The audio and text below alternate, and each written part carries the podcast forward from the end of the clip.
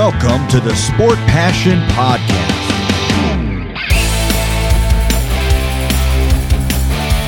And here is your host, Lars Marendorf.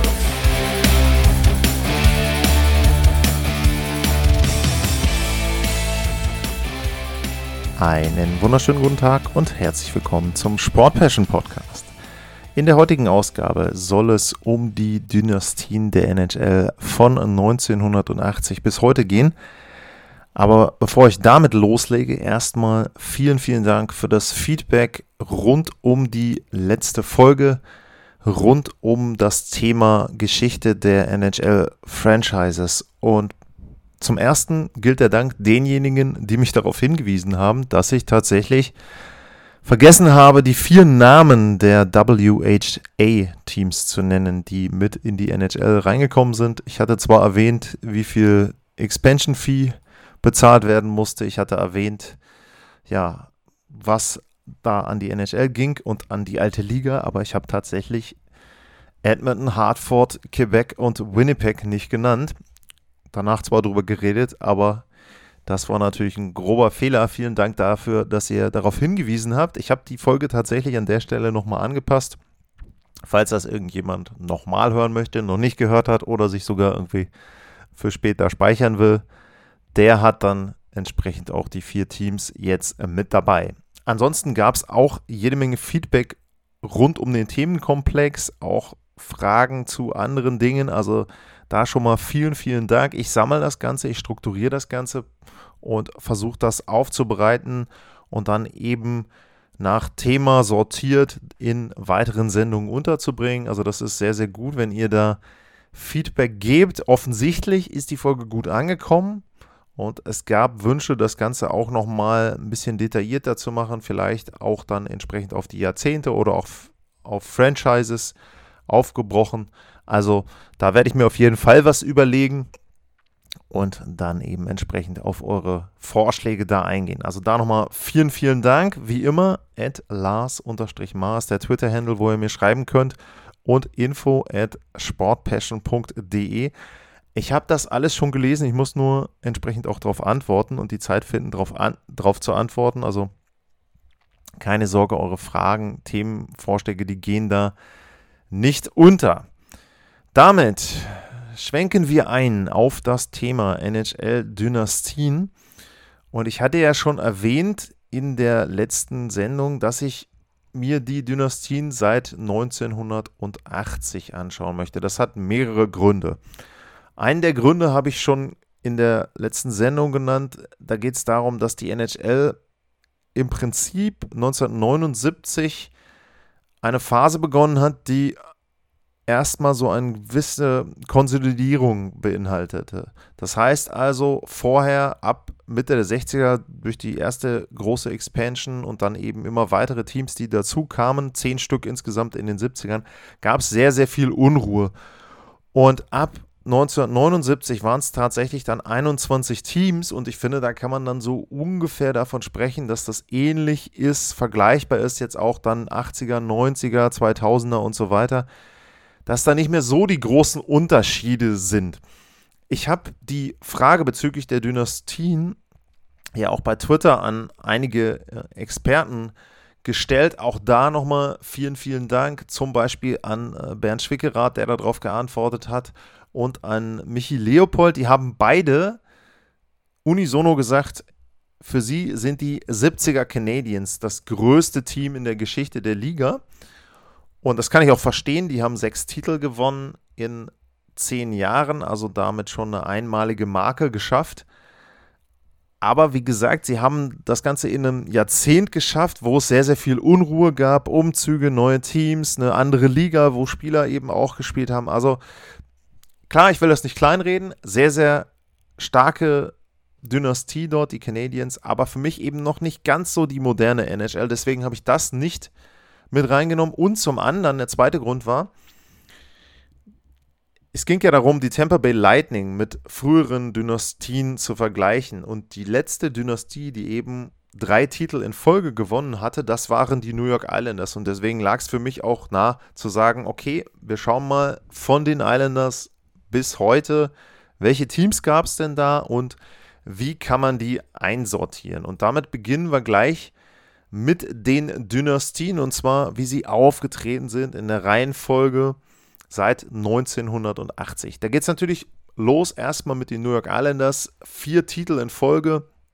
1980, 81, 82 und 83 und 1984 waren sie nochmal im Finale. Sie hatten unter anderem auch fünf Division-Siege in sieben Jahren zwischen 78 und dann entsprechend 84. Also ein sehr, sehr dominantes Team, was reguläre Saison, aber eben auch die Playoffs betrifft.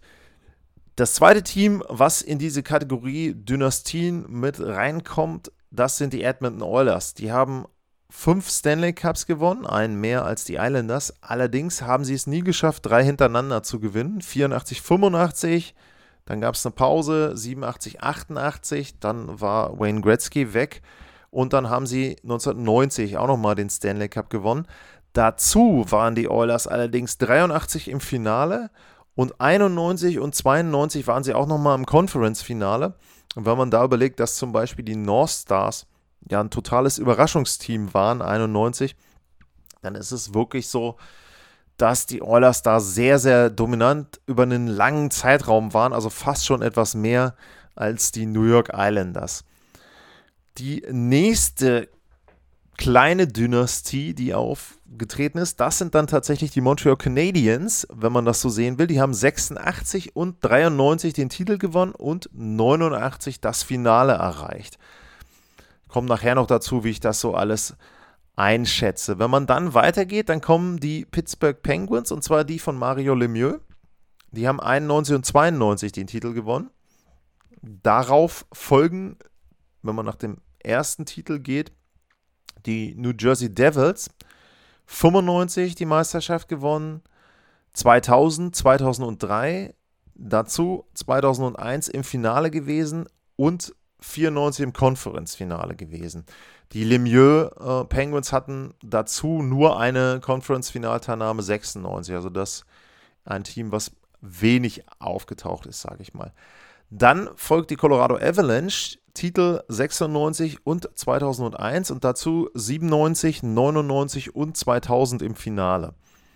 Der große Rivale direkt dahinter, nicht was mein Ranking betrifft, sondern zeitlich gesehen, sind die Detroit Red Wings.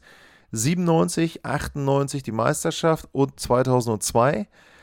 Und dazu waren sie im Finale 95. Sie haben 96 auch das Conference-Finale erreicht und den All-Time-Record, was Siege und Punkte betrifft, aufgestellt 1996. Also das ist eine ganz besondere Saison, nicht ganz gekrönt am Ende.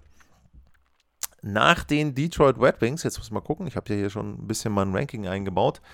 Danach kommen, ja, wenn man das nach dem ersten Titel sortiert, dann nochmal die Pittsburgh Penguins, allerdings dann die Sidney Crosby, Crosby Evgeny Morgan Edition. 2009, 2016 und 2017 den Stanley Cup geholt, 2008 im Finale gewesen und 2013 im Conference-Finale. Und dann folgen die Chicago Blackhawks 2010, 2013, 2015 die Meisterschaft, 2009 und 2014 das Conference-Finale. Dann kommen die Los Angeles Kings 2012, 2014 Stanley Cup geholt, 2013 im Conference-Finale gegen Chicago verloren. Und die letzte Mannschaft tatsächlich, die eben in den möglichen Kreis von Dynastien reinkommt, das ist dann Tampa Bay. Meisterschaft 2020, 2021, Finale 2015, Finale 2022 Dazu noch Conference Finals 2016 und 2018 und den Rekord von 62 Siegen eingestellt im Jahr 2020. Also schon da sehr, sehr viele Ziele und sehr, sehr viele Leistungen, die Tampa dort erbracht hat in den letzten zehn Jahren grob. Ja, jetzt ist die Frage, was verstehe ich unter einer Dynastie? ich sag mal, vor 2004 2005, 2006, da war für mich eine Dynastie, ein Team, was die Meisterschaft dreimal geholt hat und davon mindestens zwei hintereinander. Alles andere waren für mich eher so Einmal-Teams, gute Teams, sehr gute Teams, aber eben keine wirklichen Dynastien. Ähm, für mich waren zum Beispiel auch, um das mal als Vergleich zu nehmen, die San Antonio Spurs, die haben in der NBA 99 die Meisterschaft geholt, dann 2003, 2005 und 2007. Und am Ende dann sogar nochmal 2014. Alles mit Tim Duncan. Und ich habe mir da immer sehr schwer getan, die als Dynastie zu sehen, weil für mich zu einer Dynastie auch gehört, dass ich so, einen, so einen gewissen dominanten Peak habe, dass ich dann wirklich zwei Meisterschaften hintereinander gewinne oder dass ich vielleicht zweimal hintereinander im Finale bin. Ähm, das sind eben Kriterien, die ich damals so ein bisschen für mich überlegt habe. Allerdings muss ich sagen, mit der Einführung des Salary Caps wurde das natürlich etwas schwieriger und deswegen habe ich jetzt in dieser Zusammenstellung alle die Teams mit drin, die ich eben genannt habe. Das heißt also, seit 1980 sind alle mit dabei, die zwei Meisterschaften mindestens gewonnen haben und ich habe ja dann eben auch schon dazu gesagt, wie es ist mit anderen Serien, dass sie zum Beispiel ein Conference-Finale erreicht haben, eine Finalserie und so weiter. Und wenn ich das anschaue und zusammenstelle, dann kommt man eben insgesamt auf elf Teams, die habe ich eben genannt und ich gehe jetzt einfach mal von unten, von Platz 11 bis Platz 1 mein Ranking durch und erkläre dann auch, warum ich ein Team da platziert habe, wo ich es platziert habe. Es geht los. Außerhalb der Top 10 sind für mich die Montreal Canadiens. Die haben 86 und 93 eben die Meisterschaft geholt, dazu eine Finalteilnahme 89. Spieler, die in der Hall of Fame sind, aus den beiden Teams sind äh, Carbonneau, Chelios, Gainey, Robinson, Larry Robinson, äh, Patrick Roy und äh, Dennis Savard. Und ich muss sagen, die Canadiens sind im Grunde in den Jahren, wo sie die Titel gewonnen haben, Freak-Teams wenn ich das mal so ausdrücken darf. Patrick Ra hat 86 als Rookie die Conn Smythe geholt. Da waren sie ein Team, was auch nicht wirklich super gut war. Ähm, auch eher unterschätzt und sie haben dann so ein bisschen das Glück gehabt, ähm, dass sich die Oilers da selber ins Knie geschossen haben. 93 ist noch extremer. 93 hat ja Patrick Ra dann 10 äh, Overtime-Spiele hintereinander gewonnen, ähm, nachdem sie ja gegen Quebec am Anfang da Probleme hatten. Auch da hat er wieder die Conn Smythe geholt. Also im Grunde ist es so, zweimal ist der Torwart heiß gelaufen und deswegen haben sie die Meisterschaft geholt. Und ansonsten waren sie auch in der regulären Saison nicht wirklich dominant. Es ist nicht so, dass man da sagen kann, ähm, dass sie eine Mannschaft sind, die in irgendeiner Form da, ja, in der regulären Saison die NHL bestimmt hat, sondern sie sind halt immer in die Playoffs gekommen. Dann ist Ra heiß gelaufen in den beiden Jahren und auch 89, wo sie dann noch im Finale waren. Aber dazwischen war nicht so wirklich was und deswegen sind sie für mich das letzte Team, was hier in dieses Ranking reinkommt. Eine weitere Mannschaft, die nur zwei Titel geholt haben, das sind die Los Angeles Kings. Die haben die Titel allerdings geholt in der Salary Cap Ära und außerdem war es so, ähm, ich habe ja auch eben gesagt, ich habe mir von der Mannschaft so einen Peak gewünscht. Und die Kings haben es zum einen geschafft, die Meisterschaften relativ nah beisammen zu gewinnen, also 2012 und 2014. Und sie waren dazu 2013 noch im Konferenzfinale. Also das bewerte ich ein bisschen höher als das, was die Canadiens gemacht haben. Bei den Kings muss man aber auch sagen, die waren auch kein gutes Regular Season Team. Also ähm, sie haben ja dann auch, ich meine, es war die erste Meisterschaft, wo sie dann irgendwie einen Rekord aufgestellt haben für Auswärtssiege hintereinander, weil sie im Prinzip jede Serie auch auswärts beginnen mussten. Und ja, Los Angeles auch eine Mannschaft, die eben dann zum entscheidenden Zeitpunkt heiß gelaufen ist in den Playoffs, mit Quick auch einen sehr, sehr guten Torhüter gehabt hat. Aber man sieht zum Beispiel auch an den Spielern, die bei den Kings unterwegs waren, dass sie da auch nicht so die überragenden ähm, Akteure hatten. Wenn ich jetzt mal gucke auf die Spieler, die dort gespielt haben, wer könnte denn in die Hall of Fame kommen? Da, die sind noch nicht alt genug und eben auch teilweise noch gar nicht ähm, zurückgetreten, um überhaupt in die Hall of Fame gewählt werden zu können. Also zum einen fällt natürlich Jonathan Quick einem da ein. Ich weiß nicht, Justin Williams hat eine Conn Smythe, aber ich glaube nicht, dass der irgendwie ähm, in die Hall of Fame gewählt wird. Ähm, ja, und dann wird es schon dünn. Gaborik, nee, ähm, Kopitar glaube ich auch nicht. Ähm, weiß ich nicht, ob Brown irgendwie da reinkommt. Also es ist so, die Los Angeles Kings waren über drei Jahre ein sehr gutes Team, aber sie sind für mich nur eine Mini-Mini-Dynastie, ein bisschen über den Canadiens. Und eben, wie gesagt, weil es in der Salary Cap-Ära war, bewerte ich das Ganze ein Stück weit höher. Aber eine wirkliche Dynastie sind die Kings nicht gewesen. Die nächste Mannschaft, die ich in diesem Ranking habe, das ist eine Mannschaft, die hat auch zwei Stanley Cups gewonnen. Das ist die Colorado Avalanche. Und da ist es aber so, die bewerte ich höher, weil sie von 96 bis, ja, muss man dann sagen, eigentlich 2002, danach haben sie in den Playoffs relativ früh, früh verloren, zu den dominanten Teams der Liga gehörten. 96 die Meisterschaft, 97 Konferenzfinale, 99 Konferenzfinale, 2000 Konferenzfinale, 2001 nochmal den Titel geholt. Hier habe ich in der, im Ranking vergessen, fällt mir jetzt ein, 2002 auch nochmal Konferenzfinale. Also innerhalb von, oh, was sind denn das, sieben Jahre, glaube ich, ähm, fünfmal, nee, sechsmal das Konferenzfinale erreicht und zwei Meisterschaften geholt. Also das ist schon ein sehr, sehr dominantes Team gewesen. Dazu einige Spieler, die zu den besten Spielern ihrer Generation gehört haben. Pet, äh, Peter Forsberg, Patrick Gra natürlich mit dabei, Joe Sakic, Ray Borg, gut, der war jetzt anderthalb Jahre da, aber trotzdem äh, Rob Blake ähm, auch mit dabei. Sie waren te äh, teilweise das beste Regular Season Team, ähm, also auch dann während der Saison wirklich, wirklich dominant aufgetreten. Also Colorado gehörte da schon mit den Red Wings, die dann später noch folgen werden, zu den dominierenden Teams, auch mit den New Jersey Devils zusammen, die kommen als nächstes.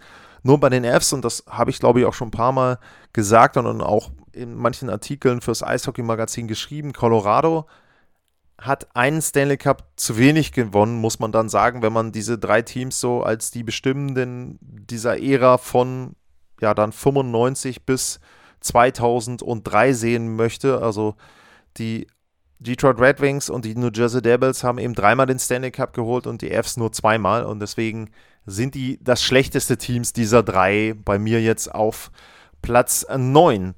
Direkt davor, das sind die New Jersey Devils. Die haben 95, 2000 und 2003 die Meisterschaft gewonnen, waren 2001 nochmal im Finale und 94 im Konferenzfinale, damals gegen die Rangers, auch denkbar knapp dann mit 3-4 verloren, obwohl sie 3-2 die Führung hatten. Legendäres Spiel 6 da von Marc Messier, um dann eben nochmal ein Spiel 7 zu erzwingen. Ja, die Devils ähm, haben drei Stanley Cups, aber ich habe sie tatsächlich hinter einigen Teams, die zwei Stanley Cups nur gewonnen haben. New Jersey ist auch so eine Mannschaft gewesen. Ähm, zum einen könnte man jetzt sagen, ähm, Brodeur ist heiß gelaufen und sie haben dadurch den Stanley Cup geholt. Das stimmt aber nicht so richtig, denn Brodeur ist nie so der Torhüter gewesen wie zum Beispiel ein Patrick Ra, der dann eine Serie geklaut hat oder na, eine Serie vielleicht, aber der eine ganze Playoff-Saison bestimmt hat. Also das war ähm, Brodeur nie.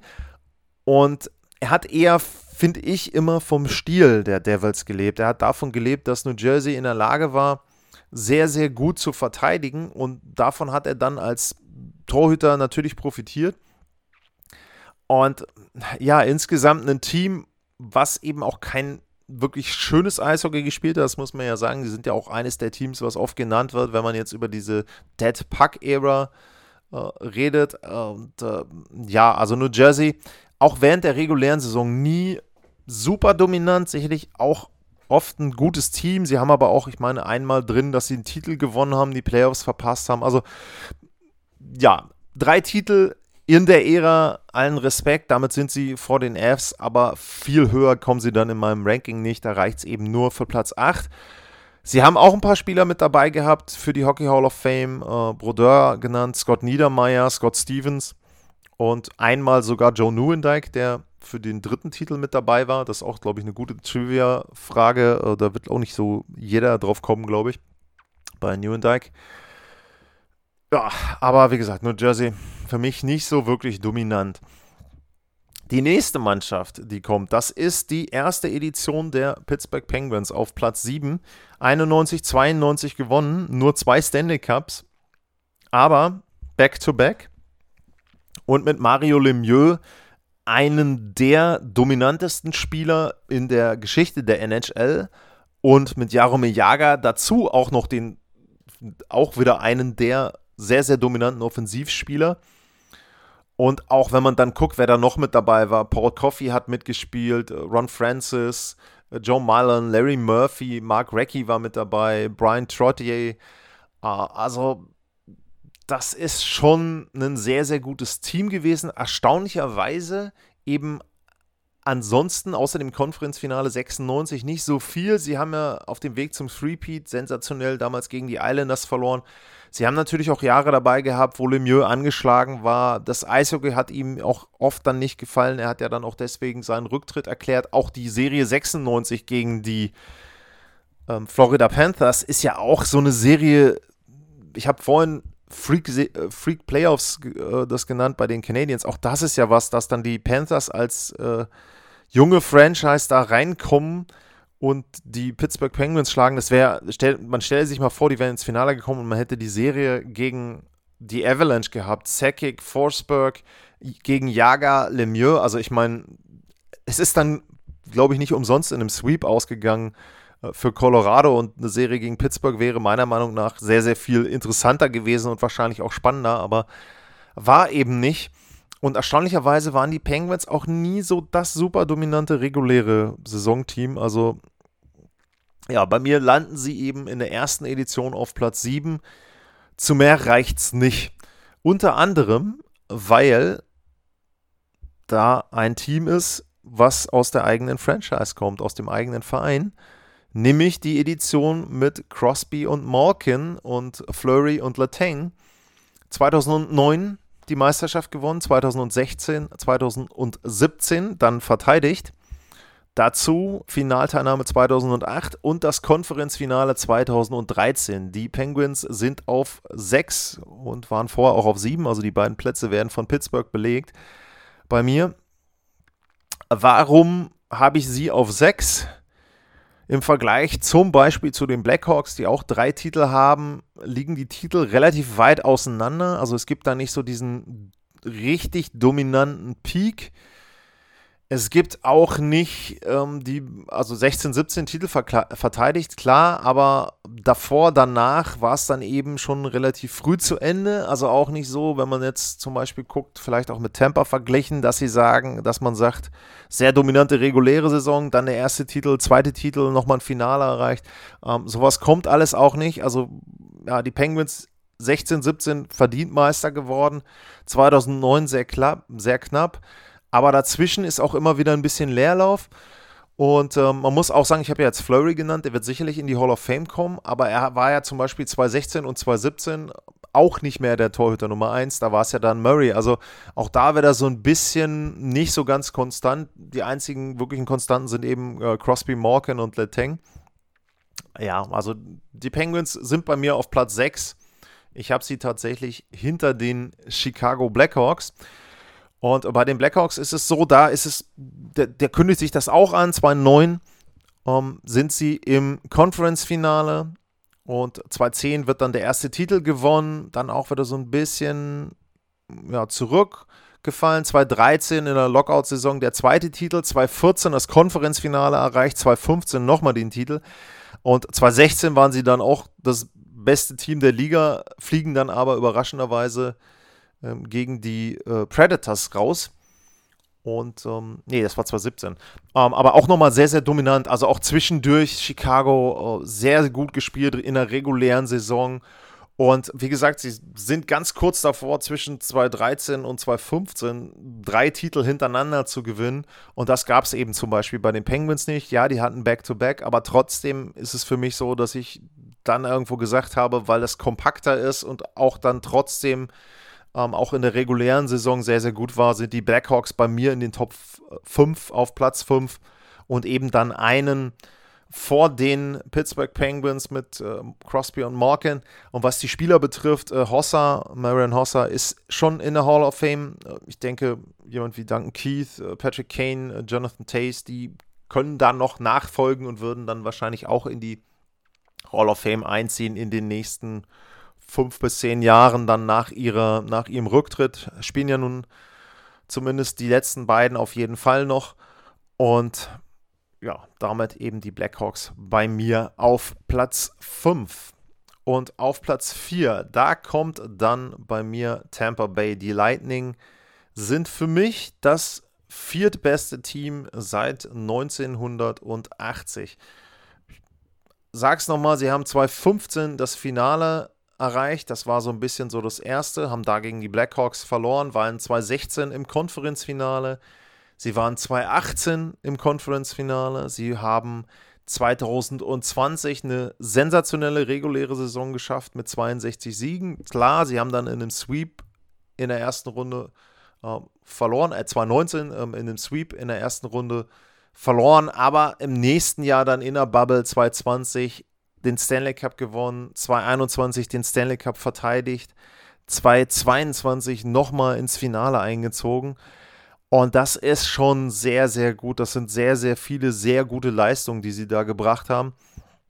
Sind eben dann zwei Stanley Cups back-to-back. -back. Ähm, die bewerte ich höher als das, was Chicago und Pittsburgh geschafft hat, weil es eben auch ein wirklich langer Zeitraum ist, aber eben dann nochmal ein bisschen dominanter mit noch zwei Finalteilnahmen drauf, diverse Conference-Finals mit drauf, dieser Rekord in der regulären Saison. Also auch das eben sehr, sehr, sehr gut, auch wenn man bedenkt, dass es ja dann auch immer schwieriger wurde, auch jetzt die letzten Jahre, wenn man die Covid-Regeln mit dazu nimmt, wenn man dann bedenkt, dass der Salary Cap nicht gestiegen ist, was ja zum Beispiel dann vielleicht an der einen oder anderen Stelle dann auch Pittsburgh und Chicago geholfen hat. Das war ja dann bei Tampa Bay zum Schluss nicht mehr so. Also ich glaube schon, dass man die als bestes Team der Cap-Era sehen muss, die Tampa Bay Lightning. Und auch da muss man ja sagen, ist ja noch nicht vorbei, kann ja jetzt auch noch ein bisschen weitergehen.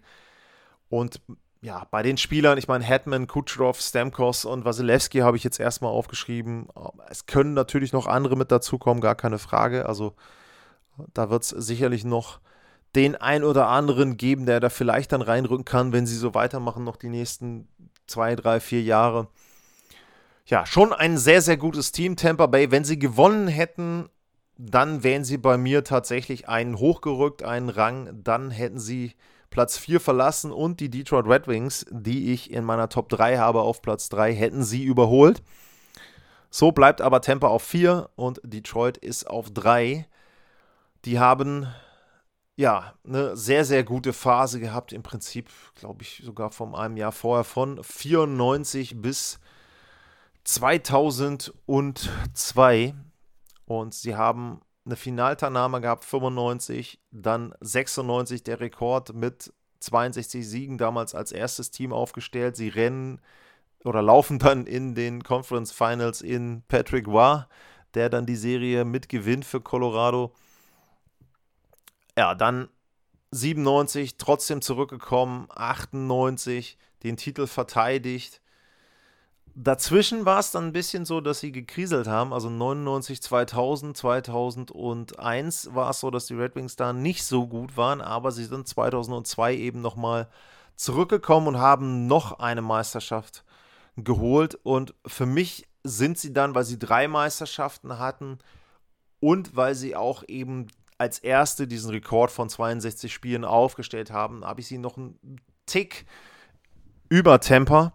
Und eben, wenn man sich mal anguckt, wer da gespielt hat. Also ich habe ja bei den anderen Teams auch schon so die Namen genannt. Da waren die Penguins tatsächlich von Lemieux diejenigen mit den meisten Spielern. Aber wenn ich jetzt anfange aufzuzählen, wer alles in der Hall of Fame ist von den Detroit Red Wings in dieser Ära, ähm, dann ist das schon Wahnsinn. Ich habe bestimmt den einen oder anderen vergessen, weil ich jetzt bei, bei den 94er, 95er Teams gar nicht so genau hingeguckt habe. Aber ich fange mal an, Dino Cicerelli ist mit dabei, Paul Coffey, Sergei Fedorov, äh, Vratislav Fetisov, Mark Howe, äh, Niklas Lidström, Igor Larionov, Larry Murphy, Brandon Shanahan, Steve Eiserman, Larry Murphy, habe ich doppelt. Ach, guck mal, der ist so gut, den habe ich doppelt. Dominik Haschek, Luke Robitaille und Brad Hull. Also Wahnsinn, was da rumgelaufen ist bei den Red Wings. Allein das 2002er Team hat, glaube ich, äh, drei Viertel äh, der genannten Spieler. Also die waren schon ein kleines All-Star-Team da.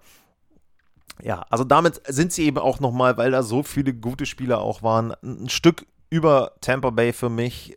Ein wirklich dominantes Team, eben dann speziell auch die 97, 98er Edition, da auch mit zwei Sweeps in den Finalserien. Also wenn man sich das auch überlegt, äh, das war ja dann so 95 Sweep, 96 Sweep, 97 Sweep und 98 Sweep. Die Finalserien waren da schon sehr, sehr langweilig. Allerdings, wenn man seitdem guckt, ist es schon so, dass die Serien dann eindeutig etwas ausgeglichener sind und auch die NHL es da hingekriegt hat, die Serien dann eben entsprechend spannender zu gestalten. Detroit auf 3 und auf 2 kommt das Team mit den meisten Stanley Cups in dieser Zeit zwischen 1980 und 2022. Das sind die Edmonton Oilers. 93, äh 83, wir fangen ganz langsam an. 83 die Finalteilnahme verloren gegen die Islanders. In die Kabine reingeguckt, gesehen, dass die Islanders total kaputt waren und alles gegeben haben für die Meisterschaft.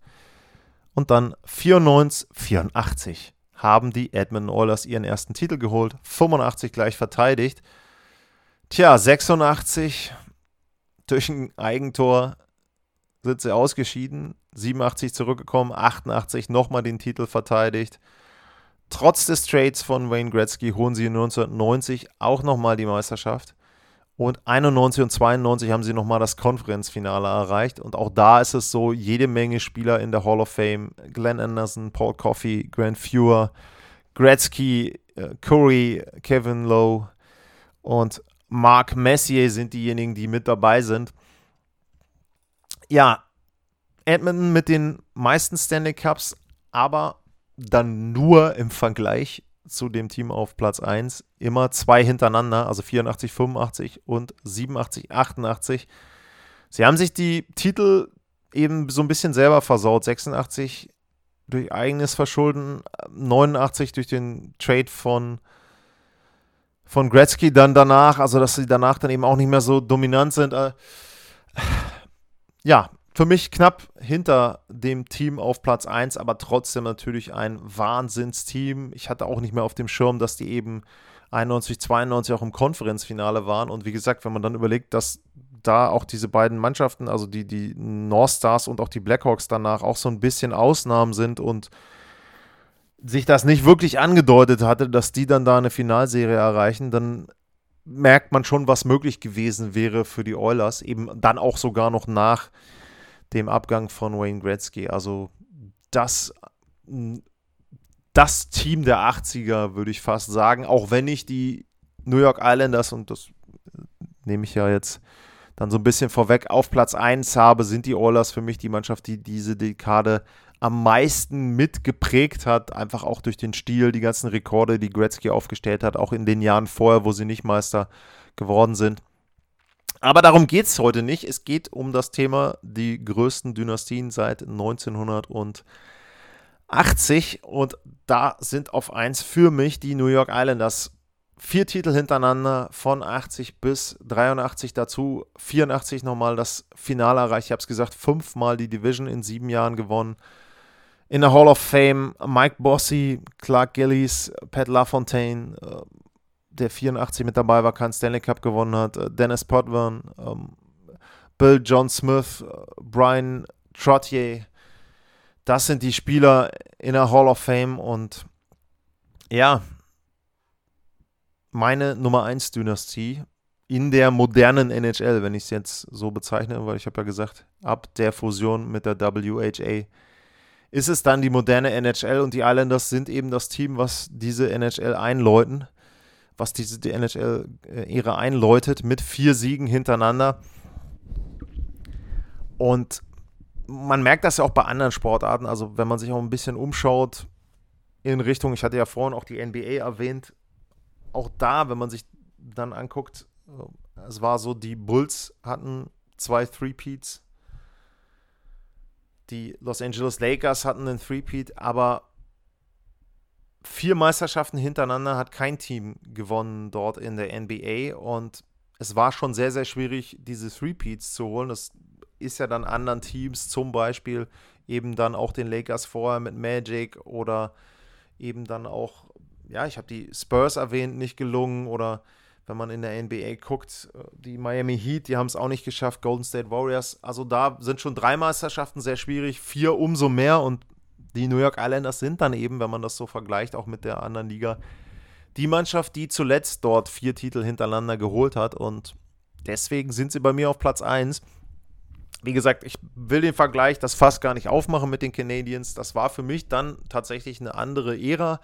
Und man muss ja auch hier sagen, also wenn man jetzt argumentieren möchte, zum Beispiel, dass Tampa Bay das bessere Team ist und an 1 gehört, weil sie in der Salary Cap Ära einfach so einen langen Zeitraum vorne gut mit dabei sind, ähm, dann kann ich das auch schon nachvollziehen. Das kann man gut begründen. Das ist mein eigenes Ranking hier. Ich habe mir meine Kriterien so ein bisschen ähm, überlegt. Ich habe meine Gewichtung gemacht und für mich ist halt besser, vier Titel hintereinander zu gewinnen als fünf insgesamt zum Beispiel. Und deshalb habe ich sie vor den Oilers und die vier Titel insgesamt zählen für mich auch mehr als das, was Tampa in der Salary Cap Ära geschafft hat. Es sind teilweise ganz, ganz schmale Unterschiede für mich zwischen einzelnen Mannschaften. Man kann da vieles noch anders einstufen, aber ja, das ist jetzt mein Ranking und ich gehe es nochmal jetzt dann tatsächlich von 1 bis nachher 11 durch. Auf Platz 1 sind bei mir die New York Islanders, auf 2 die Edmonton Oilers, auf 3 die Red Wings, auf 4 Tampa Bay Lightning, auf 5 die Blackhawks, auf 6 die Crosby Penguins, auf 7 die Lemieux Penguins, auf 8 die New Jersey Devils, auf 9 die Avalanche, auf 10 die Los Angeles Kings und zum Ende auf 11 die Montreal Canadiens. Das ist mein Ranking der Dynastien seit 1980. Und jetzt würde mich natürlich interessieren, was ihr dort für ein Ranking aufstellen würdet, vielleicht auch warum ihr das aufstellen würdet. Wie immer at Lars-Mar, info at sportpassion.de. Da könnt ihr mir schreiben, da könnt ihr mir antworten. Wenn ich die Sendung poste, könnt ihr auf die Sendung auch da entsprechend antworten. Ja, und ansonsten gilt wie immer, wenn ihr mir virtuell einen Kaffee ausgeben wollt, dann bei buymeacoffee.com slash sportpassion. Dort könnt ihr das machen. 2 Euro sind ein Kaffee und ich freue mich auch über einen einzelnen Kaffee. Also wie gesagt, die letzten Male waren es dann immer mehrere. Ihr müsst mir nicht mehrere kaufen. Ich habe auch so eine Abo-Möglichkeit eingerichtet, wie ihr das machen wollt. Alles gut, ich freue mich über alles. Ich freue mich über Feedback. Ich freue mich darüber, wenn euch die Sendung gefällt, wenn ihr sie liked, wo auch immer ihr sie hört, wenn ihr sie abonniert, wenn ihr sie bewertet, zum Beispiel bei iTunes und wenn ihr das Ganze dann vielleicht auch bei Twitter teilt, wenn die Sendung rauskommt. Da freue ich mich sehr, sehr drüber. Und ansonsten gilt wie immer, vielen Dank fürs Zuhören. Bleibt gesund und dann bis zum nächsten Mal. Tschüss. Sportliche Grüße. Das war's, euer Lars.